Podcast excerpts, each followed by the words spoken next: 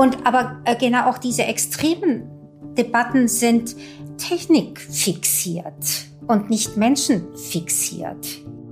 Es ist wirklich eine interessante Geschichte, äh, dass wir sehen, dass 1984 knapp 40 Prozent der Menschen, die einen Studienabschluss in Computer Science oder Informatik oder verwandten Fächern gemacht haben, also knapp 40 Prozent Frauen waren. Und ähm, wenn man dann weitergeht, 2010 sind es noch 17 Prozent. Herzlich willkommen, mein Name ist Caroline Emke. Ich freue mich, Sie wieder begrüßen zu dürfen bei dieser neuen Folge von In aller Ruhe, meinem Podcast für die Süddeutsche Zeitung. Diesmal spreche ich mit Regina Amicht-Quinn. Sie ist Sprecherin des Internationalen Zentrums für Ethik in den Wissenschaften an der Universität Tübingen. Mit ihr habe ich über die Vermessung des Menschen im Zeitalter von Digitalisierung und künstlicher Intelligenz gesprochen – über die Tugend der Dünnhäutigkeit und über das, was Hoffnung macht. Herzlich willkommen, meinen heutigen Gast, äh, Regina Amicht-Quinn. Herzlich willkommen bei In aller Ruhe. Guten Nachmittag. Sie sind Leiterin des Ethikzentrums in Tübingen und innerhalb dieses Zentrums gibt es einen Arbeitsbereich, der sich nennt Gesellschaft, Kultur und technischer Wandel. Und meine allererste Frage wäre, wie sind Sie zu diesen Fragen gekommen? Wahrscheinlich ganz einfach, weil sie nötige Fragen sind. Die Fragen sind auf mich gefallen. Ich habe sie mir nicht ausgesucht. Ja.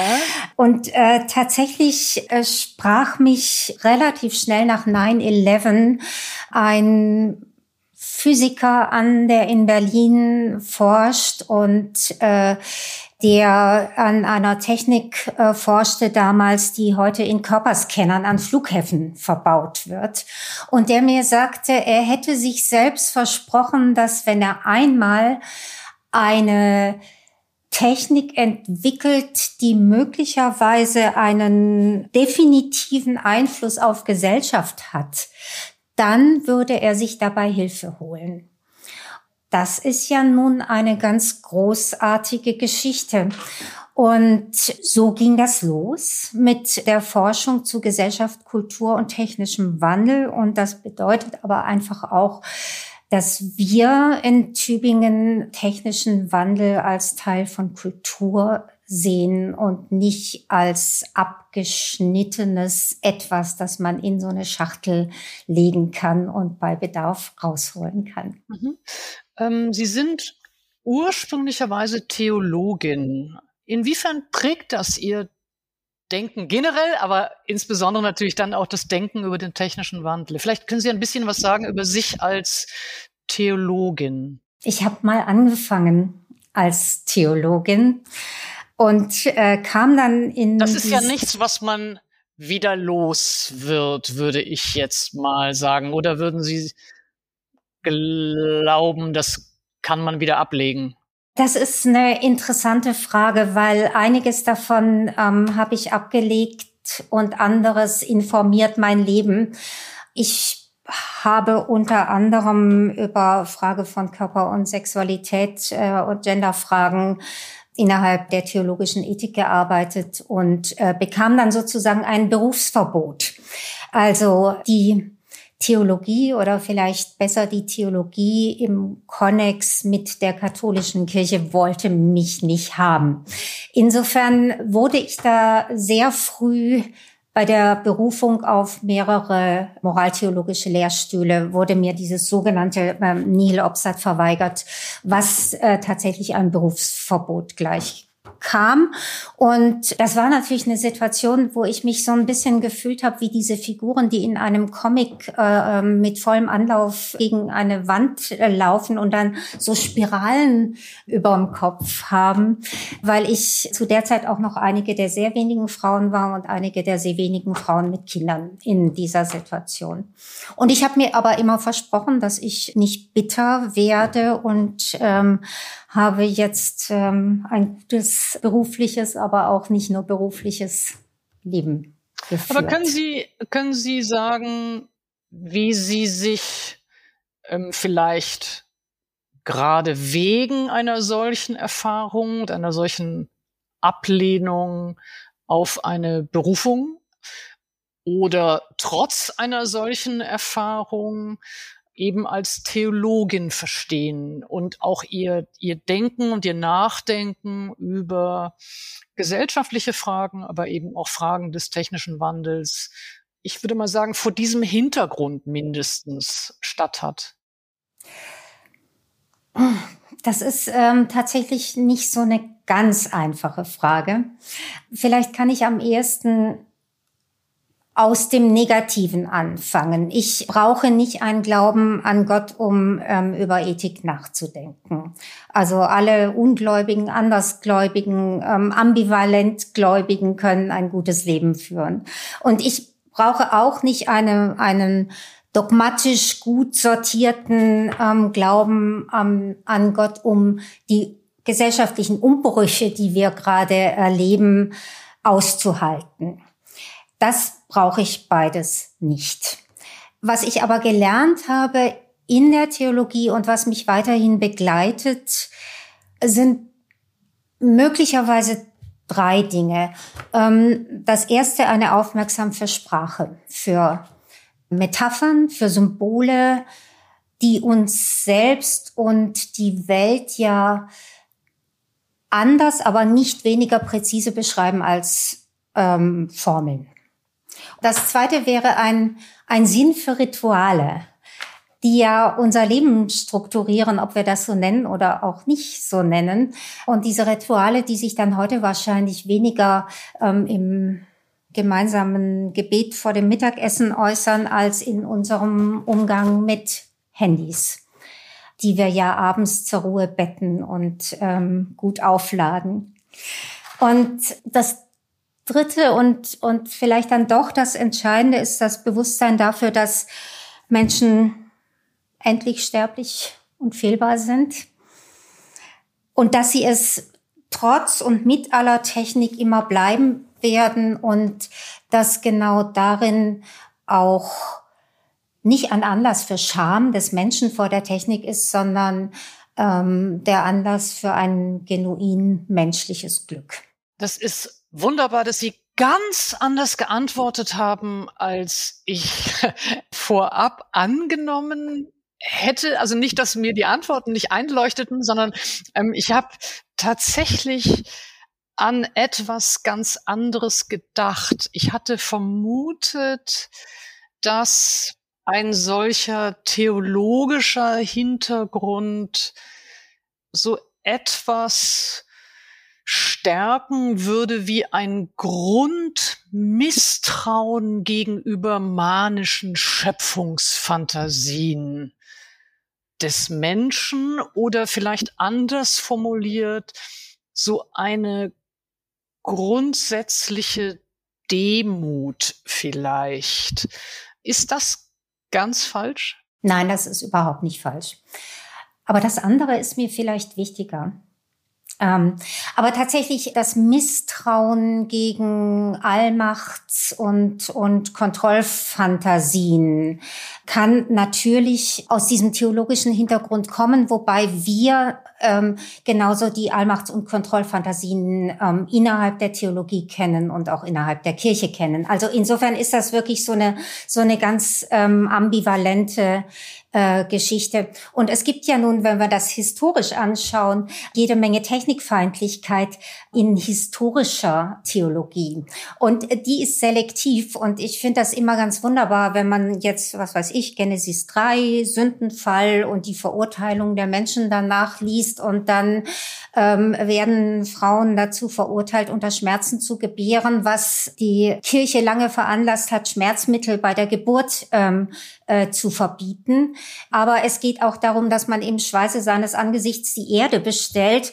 Also das heißt, man hat auch nicht Traktoren verboten ähm, deswegen. Also das heißt, hier, hier sehen wir schon, wie, wie sozusagen die Technikfeindlichkeit sich bricht und auf andere Urteile und Vorurteile aufbaut.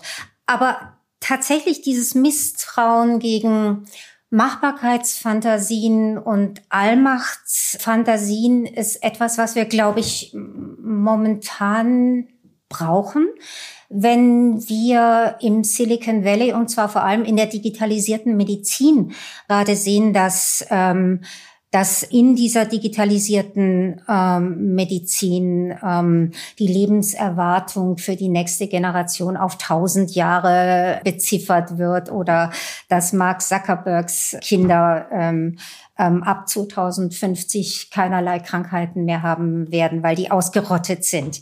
Also genau das haben, das haben wir da. Ähm, und wir brauchen dieses Misstrauen gegen ja, gegen diesen Triumphalismus, ja. Und das Interessante ist, äh, dass der sich natürlich eines religiösen Vokabulars bedient. Was darf ich hoffen, ist ja die Frage sowohl ähm, für die Theologie als auch ähm, für die Medizin. Beiden Bereichen würde ich raten, den Triumphalismus abzulegen und nüchtern und kritisch die Verletzbarkeit des Menschen als den Kern des Menschlichen zu betrachten. Mein Eindruck ist, dass normalerweise bei Diskussionen über Digitalisierung oder bei Diskussionen über künstliche Intelligenz zuerst über die Technik und was sie tut und was sie kann gesprochen wird und dann über die gesellschaftspolitischen Folgen oder die ethischen Implikationen dieser Technologien gesprochen wird. Und ich würde das ganz gerne umdrehen. Also nicht die Frage im technischen Sinne, was darf ich hoffen, auf welche technischen Innovationen oder Entwicklungen, sondern tatsächlich, genauso wie Sie eben auch schon angedeutet haben, zuerst die Frage zu stellen, was ist der Mensch?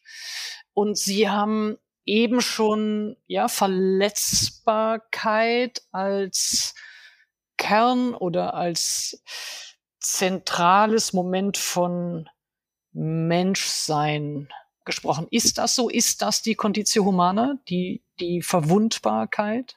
Die Verwundbarkeit, ähm, das, was man in, in der Philosophie und in den Theologien Kontingenz nennt. Also das Menschsein, das innerhalb bestimmter Schranken passiert. Und ich habe ja vorhin das Wort Glück benutzt, weil ich tatsächlich glaube, dass wir auch nur die Kostbarkeit von Zeit und Zeitlichkeit erleben können, wenn wir das innerhalb ähm, des Rahmens ähm, von Fehlbarkeit und Sterblichkeit und Verwundbarkeit tun.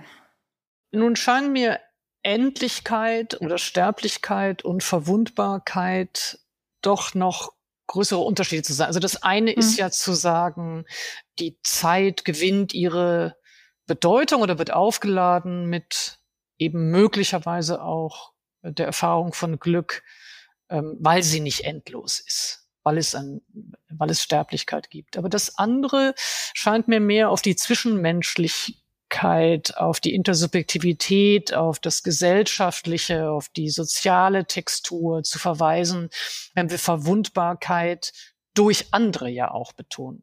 Die Verwundbarkeit durch andere ähm, und das äh, würde bedeuten, dass ähm, unser Menschsein halt nicht in einem Turm oder zwischen Mauern stattfindet, sondern in diesem ähm, geöffneten Raum hin auf andere.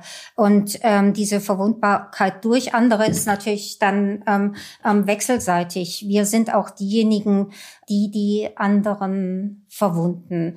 Und wenn wir tatsächlich jetzt äh, wieder so groß über Conditio Humana ähm, sprechen, äh, dann geht es mit Sicherheit darum, diese, ähm, sagen wir, diese diese Dünnhäutigkeit, die zu einer Verwundbarkeit führt, nicht versuchen abzuschaffen und in irgendeiner Art und Weise zu negieren oder durch äh, anderes zu stabilisieren. Was meinen Sie mit Dünnhäutigkeit? Was, wenn Sie das ausbuchstabieren würden? Dünnhäutigkeit klingt für uns ja erstmal eher wie ein Schimpfwort oder wie was Negatives. Wenn wir zu unserer eigenen Verletzbarkeit stehen und auch dazu, dass wir andere verletzen können. Da heißt das, dass äh, wir selbst als äh, Menschen geöffnet sind hin auf Welt und nicht abgeschlossen. Und warum nicht Dünnhäutigkeit?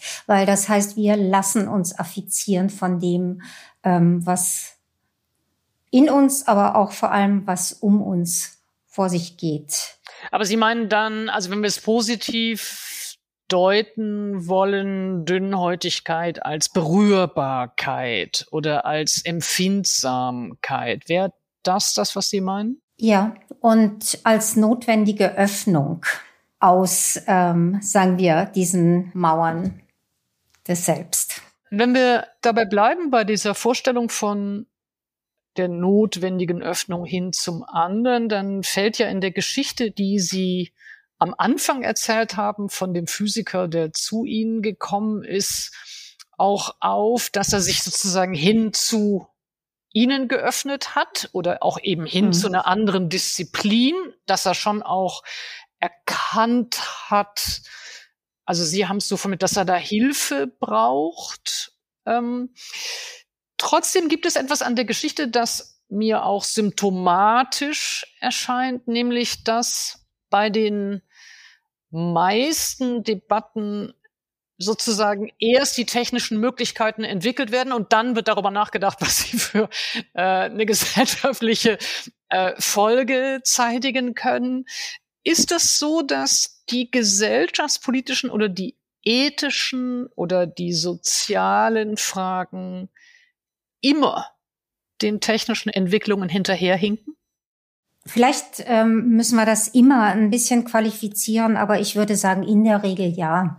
Die neuen Technologien sind faszinierend, die sind verheißungsvoll, die erweitern unsere Handlungsmacht, unseren Spielraum und, und sie sind natürlich auch ähm, Wirtschafts- und Wohlstandsfaktoren.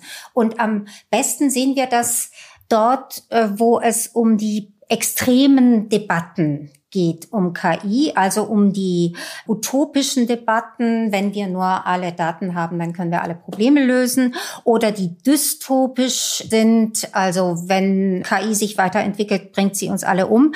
Und aber äh, genau auch diese extremen Debatten sind technikfixiert und nicht menschenfixiert. Und dazwischen findet sich alles Mögliche. Ganz pragmatisch ist es natürlich so, dass ähm, wir in den Geistes- und auch in den Sozialwissenschaften nicht auf Augenhöhe mit äh, den Technikwissenschaften forschen. Weil, weil wir es einfach nicht verstehen. Oder weil wir uns nicht anstrengen, es zu verstehen. Oder weil wir kein Geld dafür bekommen. Forschung äh, kostet Geld, wenn auch die geisteswissenschaftliche Forschung sehr viel billiger ist als eine Technikentwicklungsforschung. Aber äh, tatsächlich wird natürlich sehr viel Forschungsfördergeld in Technikentwicklung investiert, die jetzt im breiteren Sinn gesellschaftliche Forschung, die sich um Entwicklung, um Implementierung, um ähm, gesellschaftliche äh, Folgen kümmert, sind in der Regel projektförmig ähm, zeitlich ähm, begrenzt. Also das heißt, da gibt es ein ganz, ganz großes Gefälle innerhalb der Forschungslandschaft. Und gleichzeitig stehen wir ja in diesem Dilemma, das schon lange beschrieben worden ist, dass in frühen Phasen der Technikentwicklung wir noch sehr viel ändern könnten, aber es schwer abzusehen ist, welche konkreten Auswirkungen eine bestimmte Technik haben wird.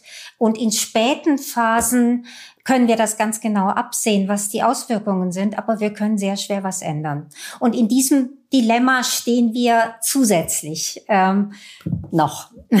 Das ist eine sehr, sehr gute Beschreibung. Ich würde vielleicht zunächst ähm, eine Frage zu diesen frühen Phasen stellen mhm. wollen und vielleicht später zu den Fragen, ja. wie man dann mit einer fertigen Technologie ähm, wie man darauf reagieren kann oder was es für Regelungsmöglichkeiten gibt.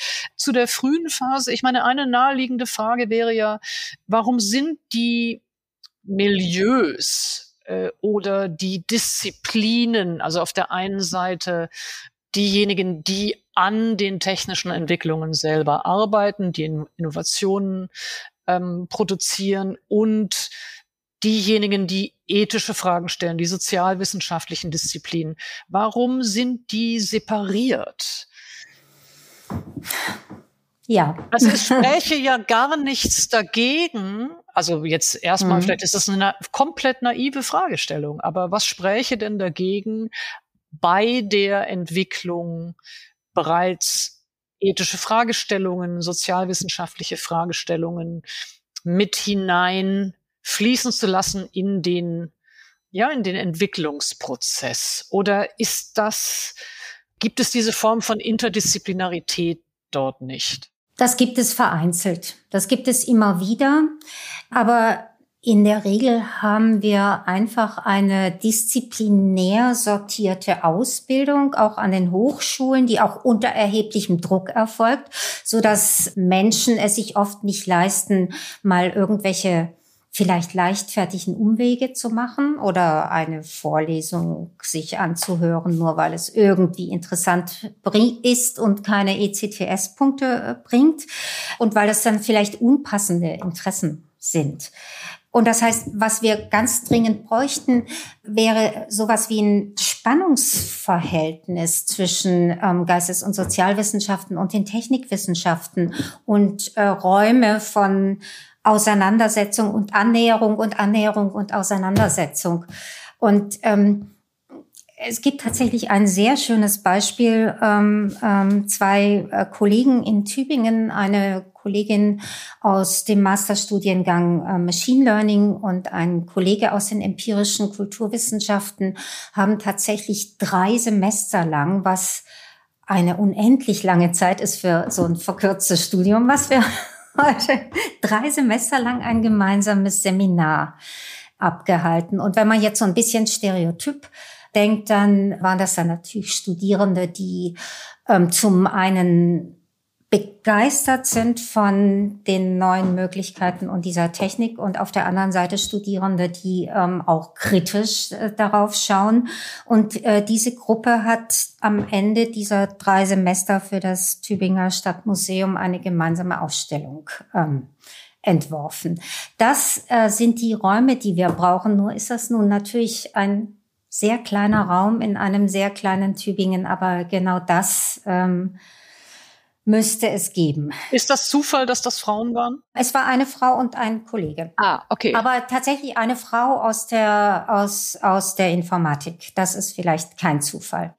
Genau, ja, ich frage auch danach, weil ich glaube, es ähm, so einen blinden Fleck häufig gibt bei der Diskussion über technische Entwicklungen und gesellschaftlichen Wandel, um es mal so rum zu beschreiben, nämlich die Bedeutung von Frauen in den 50er, in den 60er Jahren, die ja ja sehr, sehr involviert und sehr stark waren in der Programmierarbeit, aber ist heute oft, glaube ich, dieser Teil der Geschichte eher vergessen ist.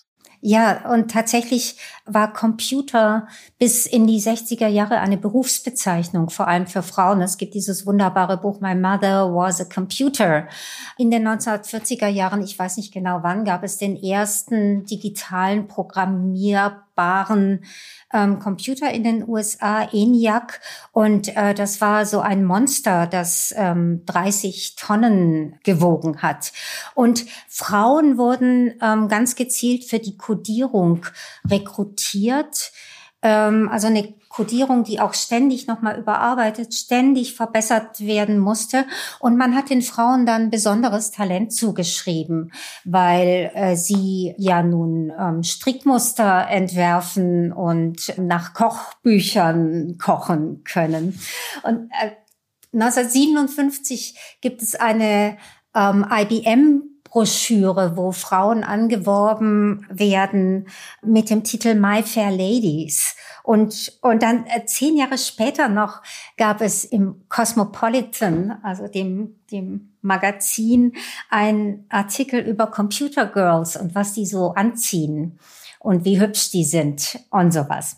Und das heißt, dass äh, viele dieser Frauen die Grundlagen ähm, für die heutige Softwareentwicklung gelegt haben. Das weiß man auch nicht so wirklich, weil die natürlich nicht unter ihrem Namen publiziert haben, sondern unter dem Namen des ähm, Chefs. Aber vielleicht können ähm, wir mal ein paar Namen nennen, die so für die Entwicklung der Informatik äh, so wichtig waren. Also Mary Ellen Wilkes äh, wäre Beispiel. sicherlich jemand. Ja. Vielleicht können wir noch die Gelegenheit auch nutzen, hier mal an die zu erinnern, die so gerne vergessen werden aus der Geschichte. Grace Hopper und ähm, natürlich. Fran Allen. Ja. Und tatsächlich war der Begriff Software ja noch nicht erfunden. Also das heißt, Ruhm und Ehre gebührten den Männern, die die großen Maschinen gebaut haben, also ähm, äh, die Hardware. Und es ist wirklich eine interessante Geschichte, äh, dass wir sehen, dass 1984 knapp 40 Prozent der Menschen, die einen Studienabschluss in Computer Science oder Informatik oder verwandten Fächern gemacht haben, also knapp 40 Prozent Frauen waren. Und ähm, wenn man dann weitergeht, 2010 sind es noch 17 Prozent. Wie erklären Sie sich das? Also ist, ist, also meine bösartige Deutung wäre, in dem Maße, in dem man immer mehr Geld damit verdienen konnte, wurden die Frauen herausgedrängt, aber das ist jetzt vielleicht sehr bösartig. Nein, das spielt auf jeden Fall eine Rolle und eine andere Rolle spielt, dass der Personal Computer auf den Markt kam, dass ähm, Familien Computer kaufen konnten. Und wenn die einen Computer gekauft haben, dann gab es den Computer für die Jungs die hatten ähm, dann zu Studienbeginn schon eine relevante Erfahrung in diesem Bereich, während ähm, die Mädchen das nicht hatten. Also eine Erfahrung, die tatsächlich aus den, aus den Privathaushalten kam. Und äh, das Ergebnis wurde dann ähm, oder endete dann im Grunde in diesen Phantasmen der Soziobiologie.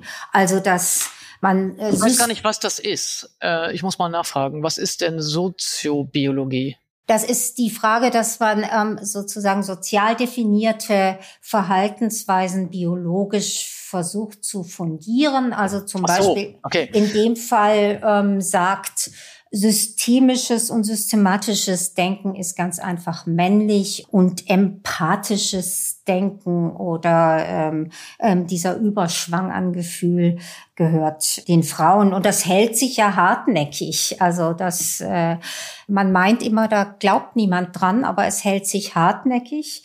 Das World Economic Forum hat ja 2018 einen Jahresbericht über den Gender Gap für künstliche Intelligenz veröffentlicht, dann ähm, 2020 nochmal.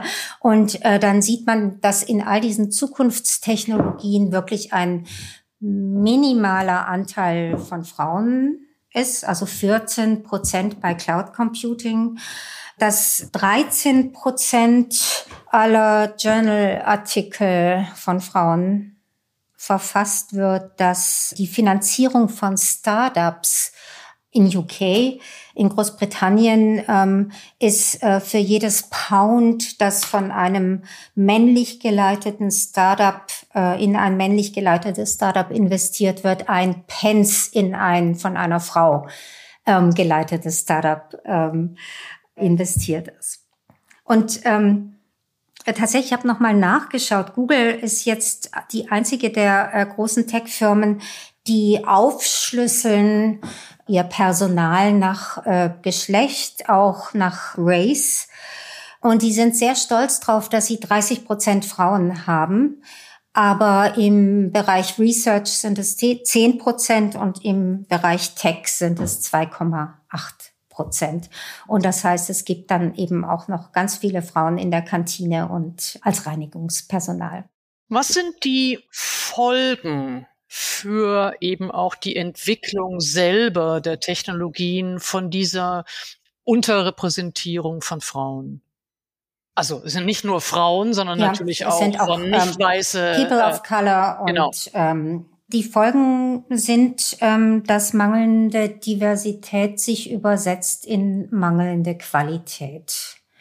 Und zwar gerade bei Technologien, die für sozial definierte Bereiche entwickelt werden, weil die Frage natürlich immer ist, ähm, wie stellen sich Entwickler EntwicklerInnen ähm, ihre NutzerInnen vor, für wen wird das gemacht und für welche Bedürfnisse oder welche Bedürfnisse werden imaginiert. Gleichzeitig bin ich immer so ein bisschen ähm, vorsichtig bei diesem Argument, dass ich sehe das völlig ein, gleichzeitig zu sagen, jetzt müssen wir halt nur ganz viele Frauen da rein ähm, holen und dann wird schon alles gut. Das kann nicht sein, weil wir als Gesellschaft, aber auch die Industrie oder die Wissenschaft ähm, nicht die Aufgabe der Herstellung von Gerechtigkeit auf die Schultern derer legen dürfen, die dann sowieso minorisiert ähm, sind. Das heißt, da muss dann die eine schwarze Frau alle schwarzen Frauen dieser Welt repräsentieren.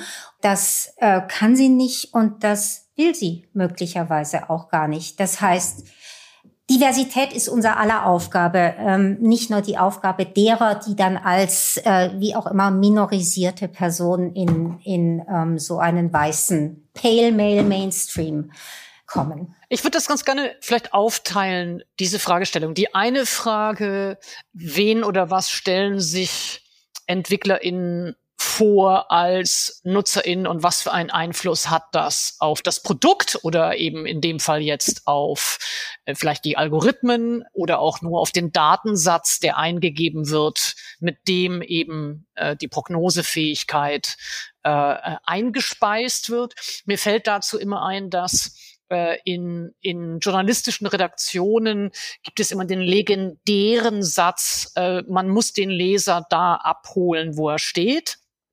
Äh, oder man muss das Publikum da abholen, äh, wo es steht. Bei man muss den Leser da abholen, wo er steht, kann man schon das erste Problem gleich erkennen.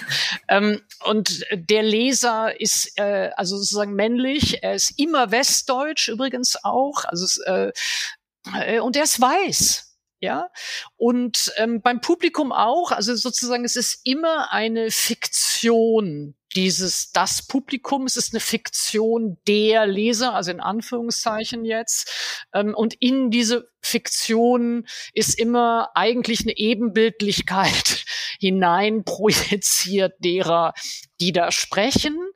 Und es kommt in der Folge auch dazu, dass, also mindestens ist meine Erfahrung, immer wenn der Satz gesagt wurde, ähm, du musst den Leser da abholen, wo er steht, war eigentlich gemeint, äh, man muss nach rechts rudern. Ja, ah. ähm, also es ist, hat immer eine, eine bestimmte Form von, von, ich würde jetzt sagen, antiprogressivem Bias oder, oder, oder anti-inklusiv. Also das ist, das ist ein Argument, das sich geriert als inklusiv. Ja, also du musst dich hinwenden zum Publikum oder du musst dich hinwenden zum Leser. Und es hat aber eben immer nur eine bestimmte Minderheit eigentlich im Kopf.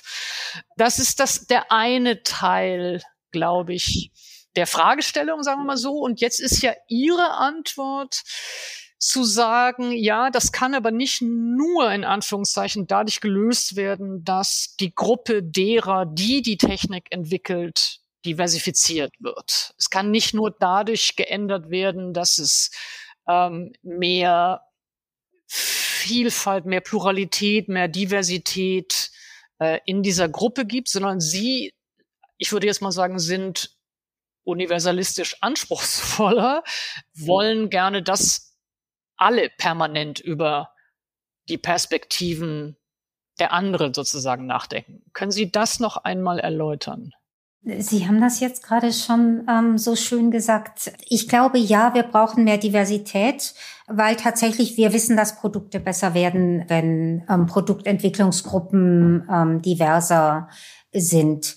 Und wir brauchen ähm, mehr Diversität in diesen Bereichen, weil das auch Zukunftsberufe sind. Und weil wir nicht äh, Frauen mit einem Sternchen ähm, sozusagen und andere minorisierte Gruppen aus diesen Zukunftsberufen ausschließen können. Das ergibt einen ähm, so dramatischen finanziellen Nachteil für bestimmte Gruppen ähm, über die nächsten Jahrzehnte gerechnet, der sich nicht mehr von alleine aufholen lässt. Also das ist, das ist, glaube ich, die, die eine Kiste, mit der wir es zu tun haben. Ähm, äh, gleichzeitig hatten wir, und das ist ein ganz anderes Beispiel, vor ein paar Jahren die Situation, dass ähm, ein schwarzer Student gegen die Universität Wien geklagt hat, weil auf der Website der Universität Wien er so etwa auf jedem Bild zu sehen war. Das ist ja dann auch typisch. Das heißt, ähm, äh, da muss ein schwarzer Student für die Diversität ähm, einer Institution gerade stehen und äh, diese Diversität ähm, sozusagen selbst äh, mit seinem eigenen Körper darstellen. Das kann es nicht sein, weil wir auch nicht wissen, ob Menschen ähm, unterschiedlicher Geschlechter und Herkünfte ähm, immer für eine bestimmte Gruppe, für der sie zugeordnet ähm, werden, überhaupt sprechen wollen, ob sie diese Gruppe vertreten wollen, ob sie vielleicht eine ganz andere Gruppe vertreten wollen oder überhaupt keine Gruppe.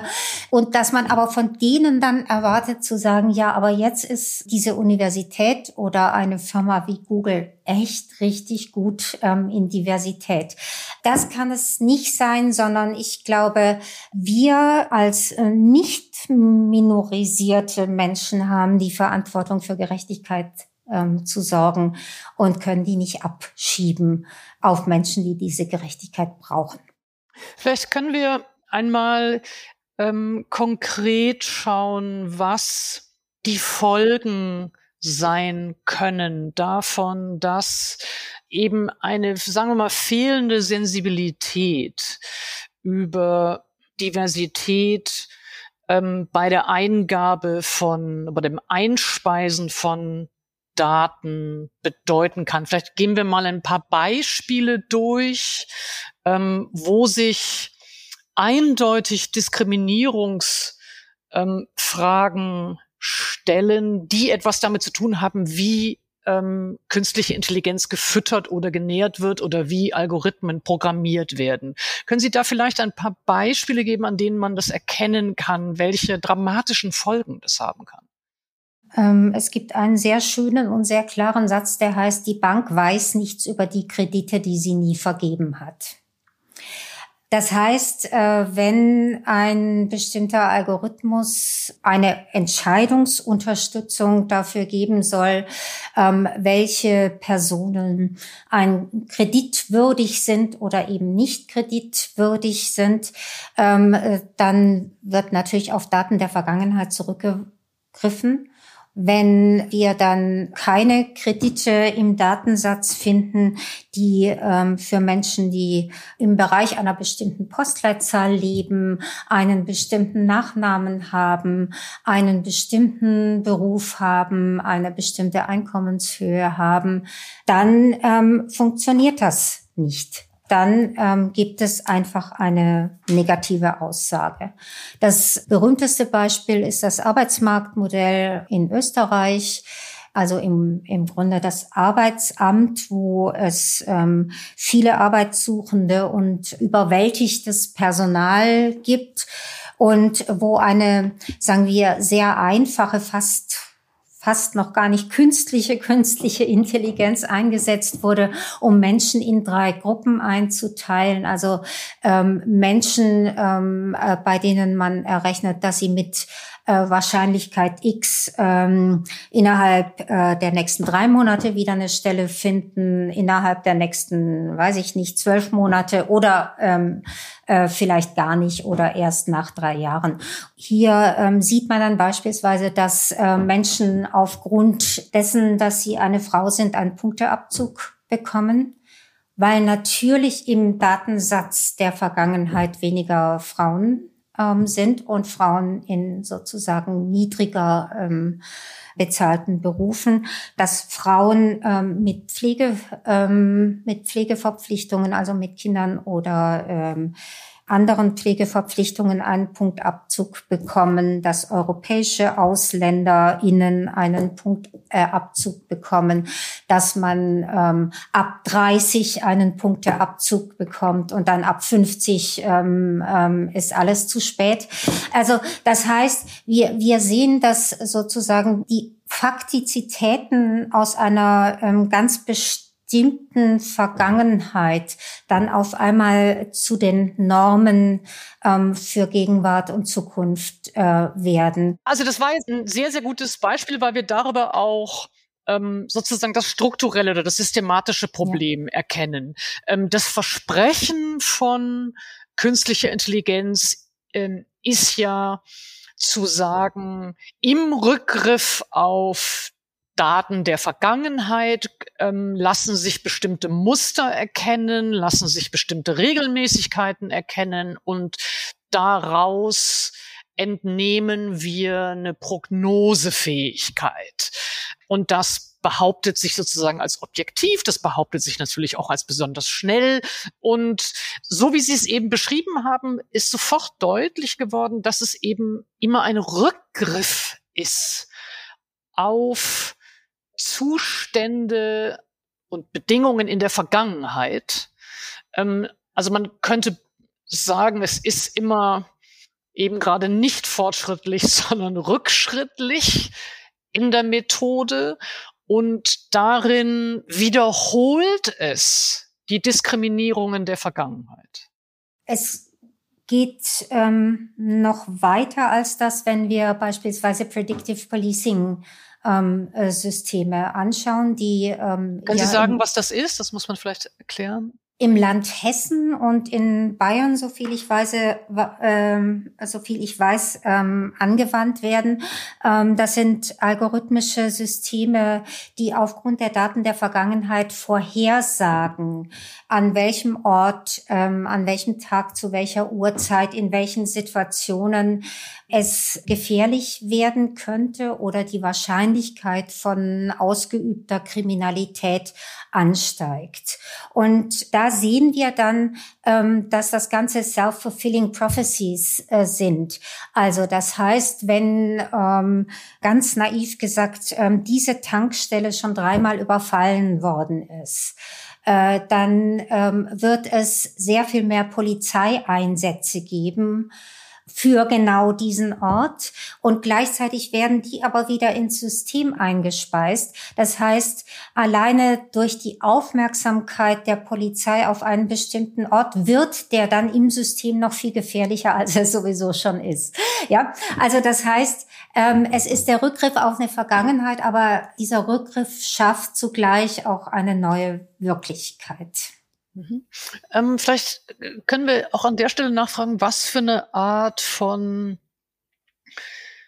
Rationalitätstypus ist das eigentlich, der da dominiert? Also wir haben schon gesagt, es, es gehen bestimmte Versprechen damit einher mit dieser Technologie. Also eine Entscheidungs- und Prognosekompetenz, ein Sicherheitsversprechen äh, sehr, sehr häufig. Ein Objektivitätsversprechen. Können Sie ein bisschen noch beschreiben, was für ein, als was für ein Rationalitätstypus würden Sie das beschreiben? Steffen Mau, ähm, Soziologe in Berlin, schreibt an einer Stelle darüber, dass das deutsche Wort vermessen drei Bedeutungen hat. Einmal ähm, ähm, vom messe ich mein Wohnzimmer, um zu gucken, ob das Sofa reinpasst aber dabei kann ich mich auch vermessen. Also ich kann einen gravierenden Fehler machen, ähm, so dass das Sofa dann doch nicht reinpasst. Und die dritte Bedeutung heißt aber, ich kann vermessen sein. Und ich finde das ähm, sehr, sehr schön, weil das uns sozusagen die ganze Bandbreite dessen aufmacht, wo wir uns befinden gerade, nämlich in einer Situation, wo alles, was quantifizierbar ist, also was sich in die Sprache von Zahlen übersetzen lässt, in den Vordergrund rückt. Und das sehen wir ganz klar bei der Medizin. Bessere Diagnosen und ähm, bessere medizinische Standards ähm, durch sozusagen die Quantifizierung ähm, von Medizin. Aber Gesundheit und Krankheit sind auch soziale und individuelle Phänomene. Wir sehen, dass äh, gute Ärztinnen und Ärzte auch ganz unterschiedliche Formen des Wissens haben, also Erfahrungswissen oder sowas wie intuitives Wissen oder taktiles Wissen oder emotionales Wissen, ähm, weil sie wiederum wissen, dass Menschen nicht ihr Blutdruck sind, obwohl der Blutdruck extrem wichtig ist, dass man irgendwie einen hat, sondern es gibt Wünsche, Ängste, Hoffnungen, einen traditionellen oder nicht traditionellen Glauben, Ziele, ähm, Menschen, die andere Menschen lieben oder nicht ausstehen können. Und all das lässt sich nicht wirklich quantifizieren, ist aber extrem relevant für eine Frage nach Gesundheit und Krankheit. Insofern haben wir einen, einen, einen Rationalitätstypus, ähm, den ähm, meine Kollegin Jessica Hesen immer zitiert als die Normativität des Faktischen. Also dass tatsächlich aus dem, was wir für faktisch oder quantifizierbar halten, ähm, eine Wirklichkeit oder auch eine Wahrheit geschaffen wird, die aber anderes hinter sich ähm, lässt, was wir zum einen für sozialen Fortschritt brauchen und zum anderen vielleicht nur durch Imagination herstellen können. Ja, es ist ganz interessant. Während Sie sprachen, ist mir eine, äh, eine Geschichte äh, wieder eingefallen mit meiner Mutter, die relativ kurz bevor sie starb, habe ich versucht, ihr E-Mail-Schreiben beizubringen. Und meine Mutter hat also ihr ganzes Leben lang äh, äh, handschriftliche Briefe geschrieben. Und dann habe ich ihr also den Computer gezeigt und dann habe ich ihr erklärt, wie also das E-Mail-Schreiben ist und wie das funktioniert und wo man das einträgt und so. Und dann äh, hat sie das auch alles gelernt. Dann äh, bin ich äh, kurz aus dem Zimmer rausgegangen und kam wieder zurück. Und dann saß meine Mutter vor dem Computer und hatte neben sich ein Blatt Papier und schrieb einen Brief. Und dann habe ich gesagt, aber Mami, was machst du denn da? Und dann hat sie gesagt, ich habe gesagt, ja, aber du hast doch jetzt die E-Mail, du kannst doch jetzt da direkt in den Computer reinschreiben. Ja, und dann hat sie gesagt, ja, aber ich muss doch einen Brief vorschreiben. Und das ist mir jetzt eben eingefallen, weil Sie gesagt haben, äh, was verloren geht. Es ist nicht, dass sie nicht verstanden hat, wie die E-Mail funktioniert. Ähm, und es ist auch nicht, dass sie das nicht genutzt hätte im nächsten Moment, aber ähm, es sollte eben nicht, sie wollte sich nicht verabschieden von Jetzt kommen wir wieder zu dem Ritual von vorhin, aber es ist ja nicht nur ein leeres Ritual, sondern das Vorschreiben bedeutete ja auch, dass man wirklich langsam darüber nachdenkt, ob man es wirklich so formulieren möchte oder so formulieren möchte. Und das ist vielleicht eine, eine Form des Kommunizierens, die eben verloren gegangen ist durch eine solche Te Technologie und durch auch einen solchen Rationalitätstypus. Ich habe ähm, immer noch ähm, sehr schöne Bleistifte. genau, also aber das, aber das ist ja ein Beispiel für, ich glaube auch das, was was Sie sagen. Ich mir ist also dieses ähm, das ist auch eine bestimmte Form von ja, eine, eine, dass Rationalität sozusagen mehr ist als das, was sich in diesem Fall bei dem, bei dem E-Mail-Beispiel jetzt im Tempo oder eben in der Quantifizierung zusammenfassen lässt. Dass es noch etwas anderes gibt, das dann aber eben, ja, reduziert wird oder vergessen wird oder ausgeschlossen wird. Das ist äh, möglicherweise für uns alle die größte Gefahr, dass ähm, wenn eine Gesellschaft von KI-Systemen durchzogen äh, wird, das nicht quantifizierbare an Wert verliert, weil es sich auch nicht mehr ständig reproduzieren kann, wie man das vielleicht im Brief könnte. Und wenn wir die Welt anschauen, dann sehen wir ja, dass unsere großen Probleme, die wir haben, auf eine Weise altmodisch sind. Also da geht's um Ungleichheiten, um, um Armut, ähm, um ähm, das Verhältnis von Mensch und Natur, ähm, äh, Frage von Klima, Frage von Fanatismen und sowas. Also das sind tatsächlich äh, Probleme, die wir nicht gerade jetzt vorgestern ähm, auf den Schreibtisch gekriegt haben.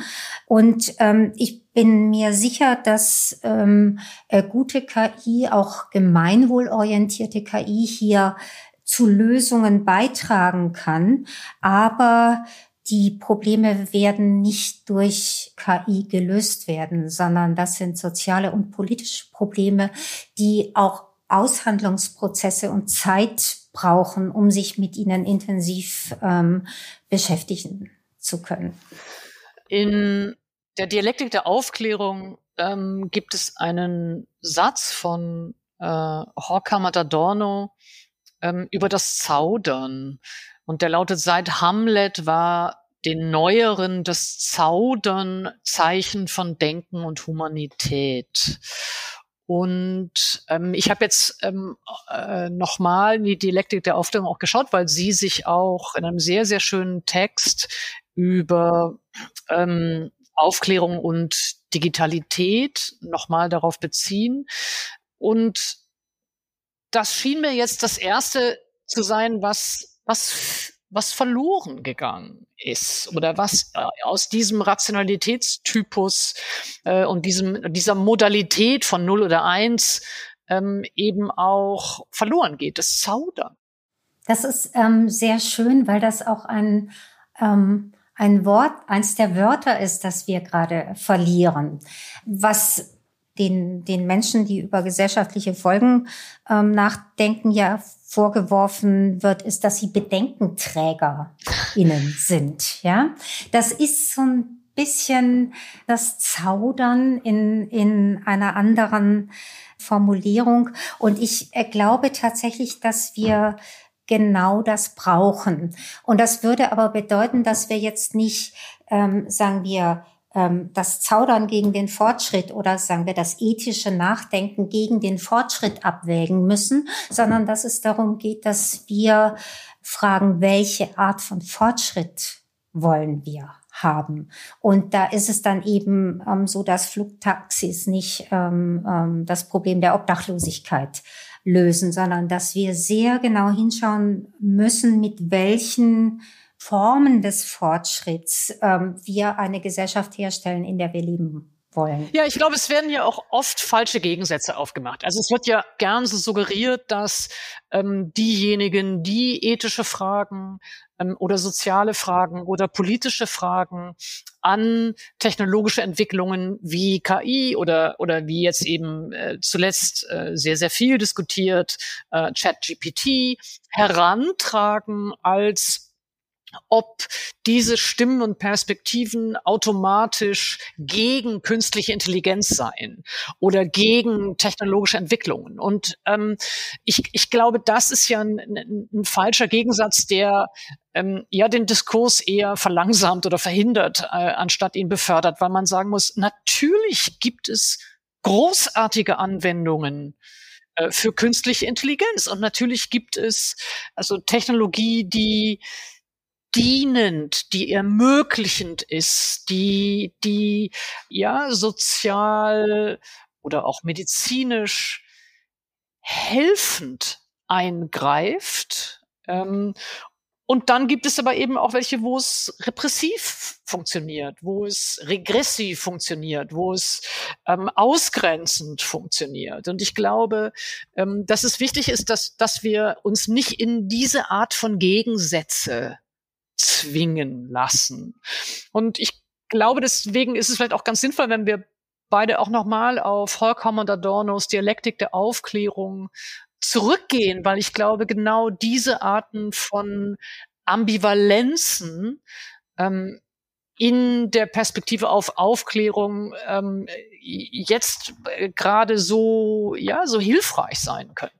Absolut. Und das Interessante daran ist ja, dass heute vor allem im, im politischen Bereich KI als neue Aufklärung bezeichnet wird. Immer wieder, immer wieder.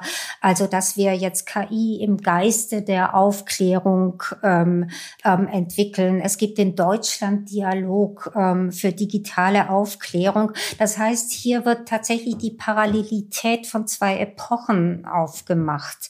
Also ähm, dem, sagen wir, ausgefransten 18. Jahrhundert und heute. Und es geht eben tatsächlich dann um Fortschritt und um Ermächtigung durch KI, wo man ein, ein ähm, äh, unbegrenztes Innovationspotenzial ähm, ähm, äh, sieht. Und aber zwischen diesen beiden Epochen, also dem ausgefransten 18. Jahrhundert und, und heute stehen tatsächlich Adorno und Horkheimer ähm, mit der Dialektik der Aufklärung als, das ist ja nun ein, ein, ein Geschichtsdokument, das ähm, im, das Exil nochmal ähm, wirklich deutlich macht ähm, und unter dem Eindruck ähm, der Nazizeit und ähm, des Kriegs und des Holocaust steht.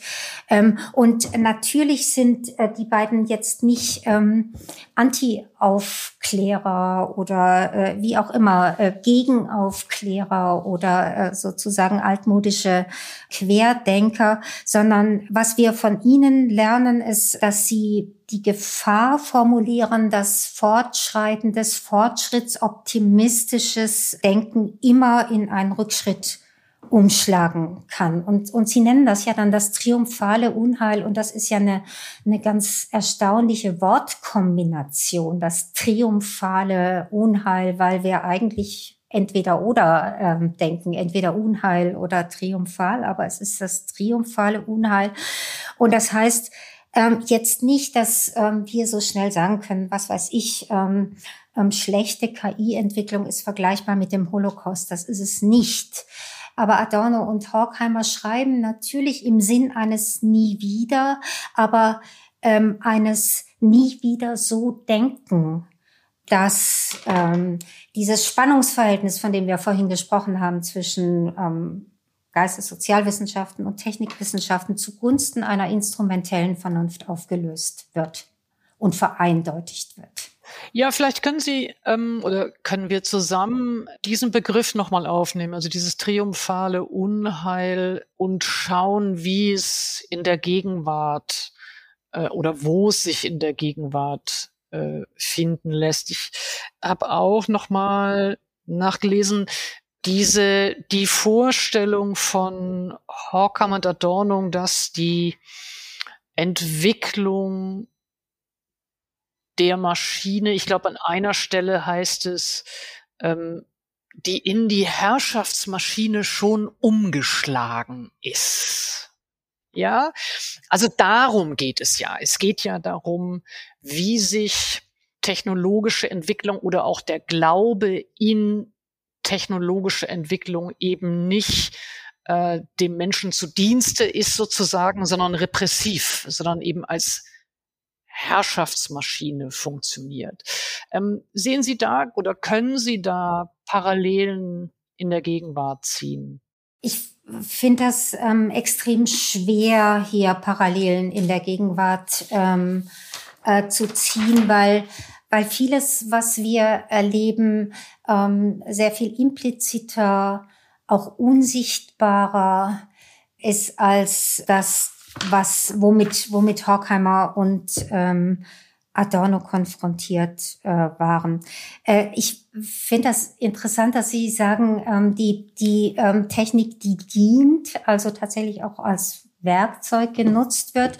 Und äh, gleichzeitig haben wir natürlich alle eine Bedienungsanleitung für Technik. Und das heißt, da wird schon deutlich, dass es nicht ganz so eindeutig ist hier, ähm, wie das ist mit Herren und Knechten oder Frauen und Mägden. Mhm. Aber tatsächlich, also vom äh, der der eine Punkt wäre sozusagen die das, was Adorno und Horkheimer ähm, die instrumentelle Vernunft ähm, nennen, was tatsächlich diese Vermessenheit dessen, was ähm, wo wir uns hineinbegeben, ähm, wenn wir meinen, wir könnten alles messen. Um nochmal Stefan Mau zu zitieren. Ich glaube, das ist einer, einer dieser wichtigen Punkte. Und ich kann es vielleicht nochmal ähm, konkret machen. Es gibt eine, eine neue Studie vor 14 Tagen oder sowas, äh, die Bloomberg gemacht hat. Also wir haben ja nicht nur ChatGPT jetzt und die ganzen Folgemodelle, wo ähm, durch ein durch ein Prompt ähm, ein neuer Text erzeugt wird, sondern wir haben auch die Text-zu-Bild-Programme. Ähm, und in dem Fall ähm, wurde ein, ein Programm, das Stable Diffusion heißt, äh, untersucht. Die äh, Bloomberg-Menschen haben unterschiedliche Berufe aufgelistet und ähm, in Englisch ist das ja dann nicht gegendert und haben dann Bilder von diesen Berufen. Also wie sehen die Menschen aus, die diese Berufe ausüben? Ähm, und dann sieht man natürlich, je ähm, niedriger, je weniger respektiert ein bestimmter Beruf wird, desto dunkelhäutiger werden die Menschen. Ähm, wenn man ähm, nach dem Gender fragt, dann sind tatsächlich äh, dreimal mehr Männer in dieser Frage nach den Berufen als Frauen. Aber tatsächlich ähm, zeigen diese Bilder eine Wirklichkeit, die dramatisch schlechter ist als die tatsächliche Wirklichkeit. Also in der Frage, Richter, Richterin ähm, gibt es drei Prozent Frauen in den generierten Bildern. Tatsächlich gibt es aber etwa 35 Prozent ähm, Frauen, die Richterinnen sind. Bei Arzt, Ärztin sind es sieben Prozent und es sind etwa 40 Prozent Frauen in diesem Beruf. Und auch andersrum ähm, bei Fast Food Workers ähm, äh, sind im Modell 70 Prozent schwarz und äh, in der Realität 70 Prozent weiß. Also das heißt, nicht nur werden nicht quantifizierbare Phänomene ähm, möglicherweise unsichtbar gemacht, es wird auch eine neue Welt erschaffen, die äh, tatsächlich weniger gerecht ist als die Welt, ähm, in der wir tatsächlich leben. Aber diese Welt hat natürlich einen unglaublichen Einfluss, wenn wir uns denken, dass diese äh, Text-zu-Bild-Programme natürlich zukünftig in der Werbung massenweise eingesetzt werden. Vielleicht können wir von da zu ChatGPT auch kommen. Also was die für Sie größten Gefahren sind. Es ist in den letzten Wochen und Monaten ja äh, endlich, würde ich sagen, darüber diskutiert worden. Ähm, vieles davon haben äh, ja ja viele schon schon vor Jahren beschrieben und diskutiert, aber jetzt ist es sozusagen, äh, würde ich mal sagen, in der in der in der breiten Öffentlichkeit in der Gesellschaft angekommen, dadurch, dass es auf einmal auch eben äh, nutzbar war. Vielleicht können Sie aus Ihrer Perspektive sagen, welche sind die größten Gefahren, die damit verbunden sind? Ich fange mit einer Geschichte an. New York Times hatte einen Artikel im Grunde über die Handlungskooperation von Mensch und Technik mit ähm, ChatGPT. Ähm, und es wurde beschrieben, dass Ärzte, Ärztinnen am Krankenbett oft schwierige Gespräche führen müssen, vor denen sie selber Angst haben. Also wenn sie sich mit terminal kranken Menschen unterhalten müssen, ähm, wenn es um Unterhaltungen beispielsweise mit suchtkranken oder alkoholkranken Menschen geht. Und in diesem Artikel wurde ähm, unglaublich positiv beschrieben, wie hilfreich das für manche dieser Ärzte Ärzte, Ärztinnen ähm, war, in ähm, ChatGPT ein solches Gespräch einmal vorzuformen. Himmel. Das ähm, wurde als ganz große Erleichterung beschrieben. Da muss ich jetzt einmal erstmal nachfragen. Also nur um nur ums, ja. ums richtig zu verstehen. Also ähm, ich bin Ärztin in der Onkologie und es steht mir ein Gespräch bevor oder in der Suchtklinik und es steht mir ein Gespräch vor mit PatientInnen über eben entweder die dramatische Situation des nahen Sterbens oder eben ein Gespräch über ja die die Folgen der Sucht. Und das bespreche ich nicht oder habe ich A nie gelernt, B komme ich nicht auf die Idee oder es gibt keine Zeit dazu, das mit KollegInnen zu machen, sondern ich setze mich an den Computer und simuliere ein Gespräch über ChatGPT äh, mit einem erfundenen Patienten oder Patientin ist man gegenüber und dann sprechen wir übers Sterben.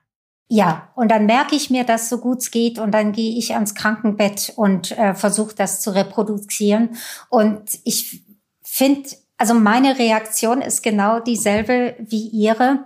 Ich habe ganz Ich kann gar nicht sagen, wo, an welcher Stelle mein Gruseln äh, überhaupt noch steigerungsfähig ist. Ich finde schon den, ich, also alle Anteile dieser Geschichte äh, lassen mich schaudern.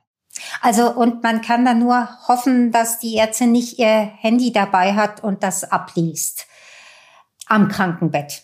Naja, also vor allem, man kann ja auch nur, man kann ja auch nur hoffen, dass, dass die PatientInnen nicht allzu sehr abweichen von dem, was ChatGPT äh, vorher simuliert hat. Aber, aber das, was, ich habe Sie ja unterbrochen, also das, was aus dem Artikel zu entnehmen war, war, dass es als Erleichterung empfunden wurde. Als große Erleichterung, weil ähm, diese Gespräche nach einer solchen Vorbereitung mit Chat ChatGPT, so haben äh, die Professionellen ähm, das gesehen, ähm, ihnen sehr viel leichter fiel.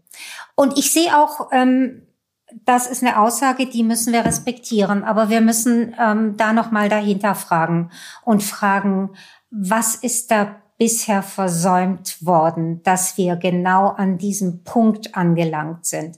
Da ist jetzt nicht ChatGPT und nicht die Technik schuld, sondern da ist ein bestimmtes ähm, Gesundheitssystem schuld, da sind bestimmte Krankenhaushierarchien schuld, das ist ein äh, riesiger Zeitmangel schuld, der einen nicht mehr zaudern lässt vor einer solchen Situation. Und da ist möglicherweise auch eine dramatisch instrumentell geprägte Vernunft schuld, die versucht, genau diese Themen außen vor zu lassen und sich nicht mit denen konfrontieren zu wollen.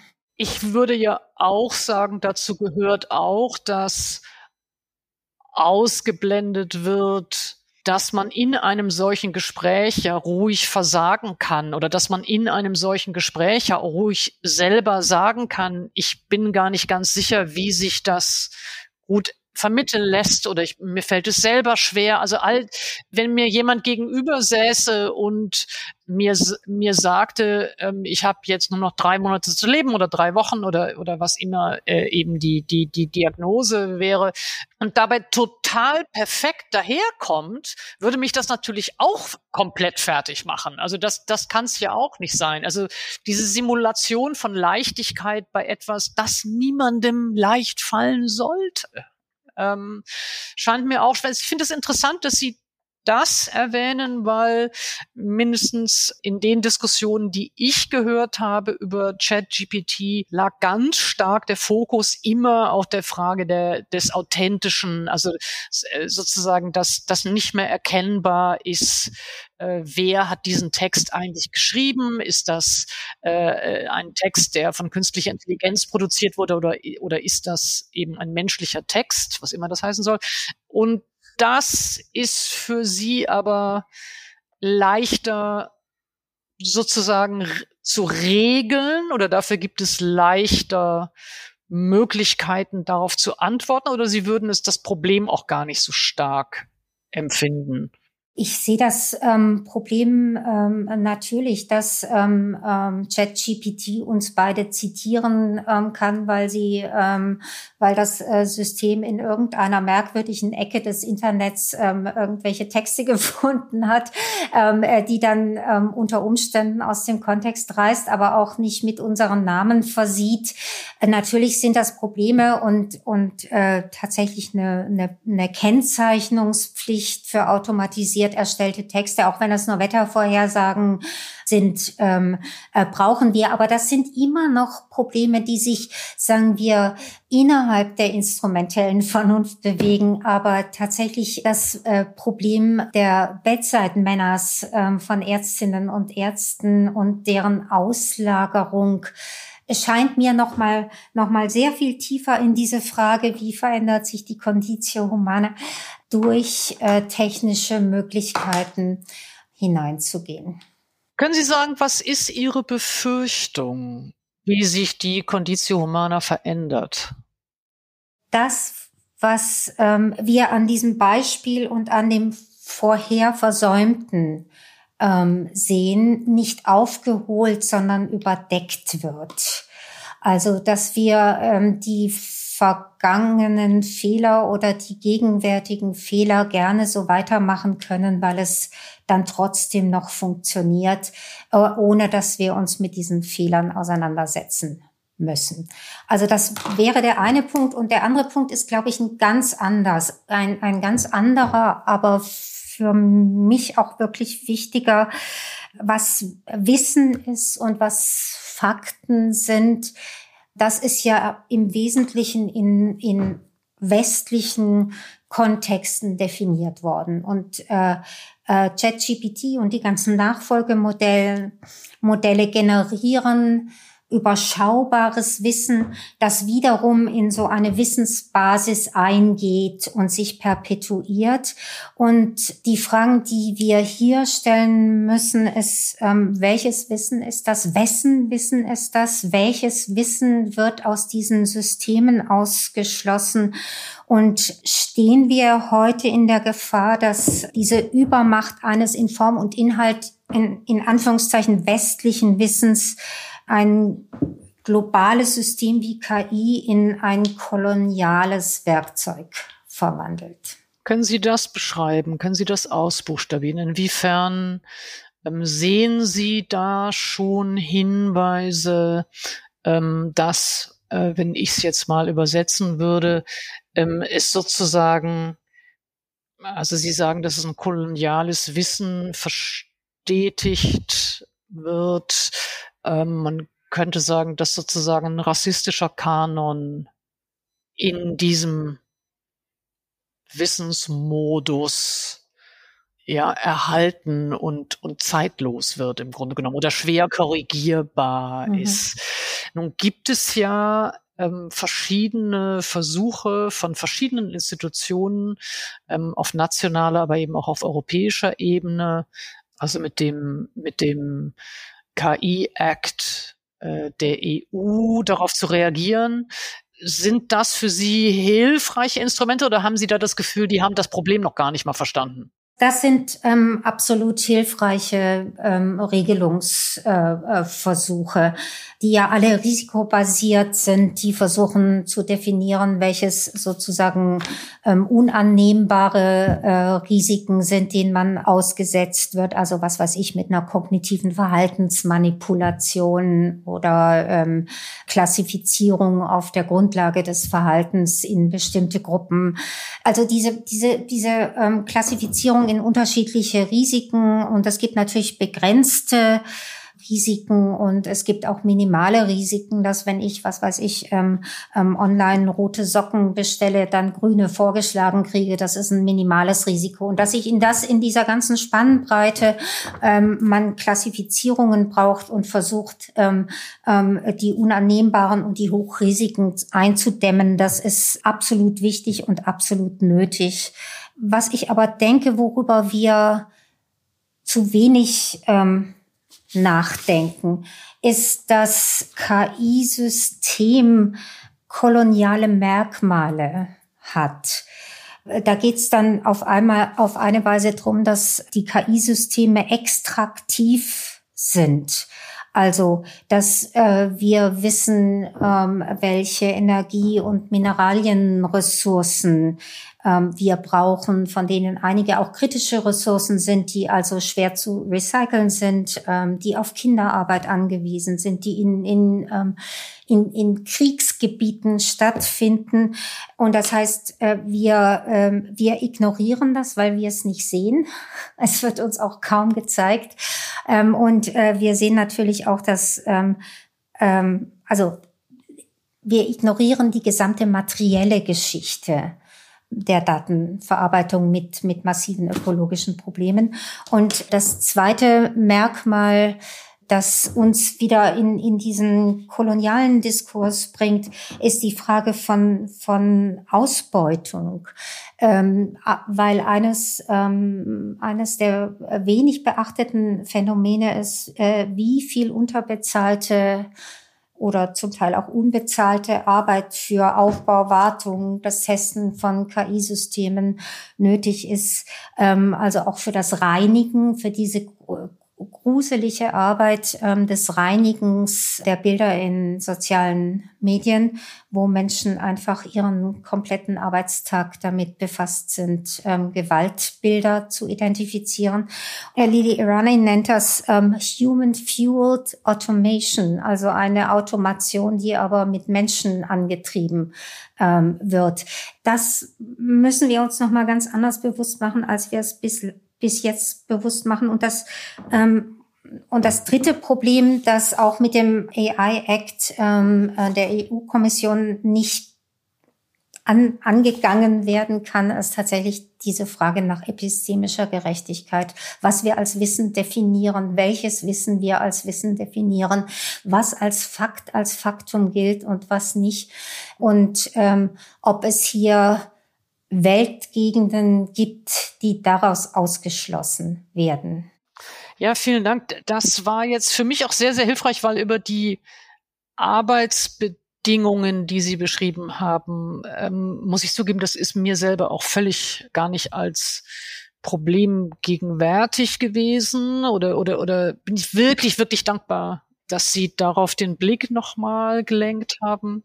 Ähm, ich würde ganz gerne ähm, zum Schluss unseres Gespräches fragen wollen, was Ihnen Hoffnung macht. Mir macht Hoffnung, ähm, dass es sehr, sehr viele junge Menschen gibt, ähm, die sich nicht zufrieden geben mit der Welt, wie sie jetzt ist, die tatsächlich politisch interessiert und politisch engagiert sind und ähm, auf die Idee kommen, ähm, dass ihre tatsächliche Arbeit eine Auswirkung hat auf die Welt.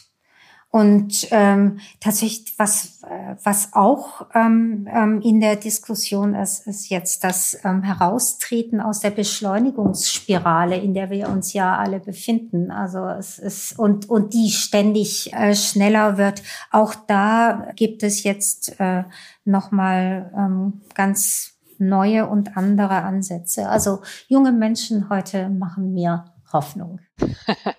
äh, wunderbar. Ganz, ganz herzlichen Dank, Regine Amich-Quinn. Zum Schluss dieses äh, Podcasts frage ich alle meine Gäste nach einer Empfehlung für äh, ein Stück Musik, einen Film, den Sie gesehen haben jüngst oder ein äh, Buch, das Sie gelesen haben, das Sie gerne unseren ZuhörerInnen empfehlen möchten. Es gibt natürlich den nicht so ganz besonders äh, guten Film, der aber zeigt, ähm, der die, die, die frühen Programmiererinnen zeigt. Also das ist ähm, halt eine Hollywood-Geschichte, Hidden Numbers, ähm, mhm. ähm, haben viele gesehen.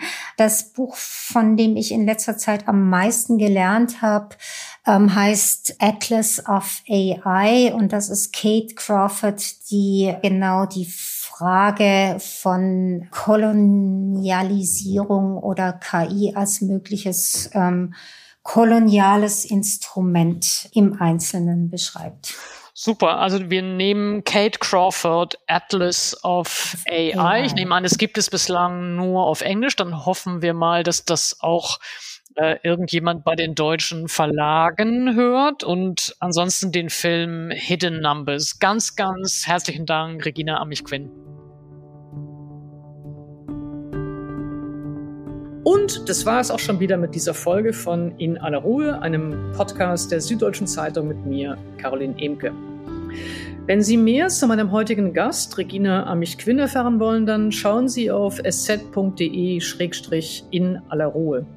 Dort finden Sie auch noch weitere Informationen zu Ihrer Empfehlung und Sie finden da alle Folgen dieses Podcasts. Wenn Ihnen das Gespräch gefallen hat oder wenn Sie Kritik haben, dann schreiben Sie uns. Wir freuen uns immer über eine Nachricht an podcast.sz.de. Die nächste Folge kommt in zwei Wochen am 12. August.